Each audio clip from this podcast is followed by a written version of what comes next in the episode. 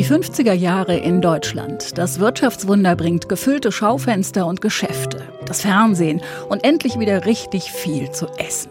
Erfolgreiche Schlager handeln immer wieder von Hawaii. Dort ist ganz viel deutsches Fernweh zu Hause.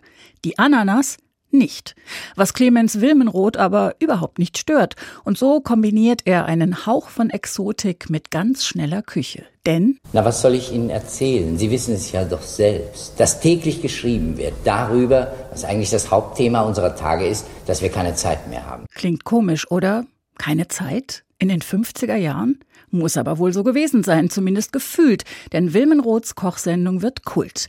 Bis zu drei Millionen Zuschauer sind dabei, wenn er aus einer Frikadelle arabisches Reiterfleisch macht, eine Mandel in das Loch des Erdbeerstrunks steckt und das dann gefüllte Erdbeere nennt oder eben Scheiben stapelt zum Toast Hawaii. Wenn man nun Koch aus Passion ist, wissen Sie, dann denkt man über solche Dinge nach. Besser gesagt, man träumt davon. Wilmenroths Traum wird wahr. Sein Toast Hawaii ist und bleibt über Jahrzehnte hinweg ein Renner der Nation. Nur echt mit Schmelzkäse, mit Formschinken und einer Ananasscheibe aus der Dose.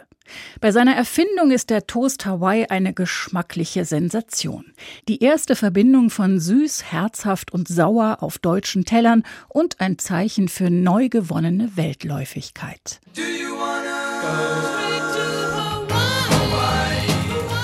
Die Kochsendung von Clemens Wilmenroth läuft mehr als zehn Jahre lang.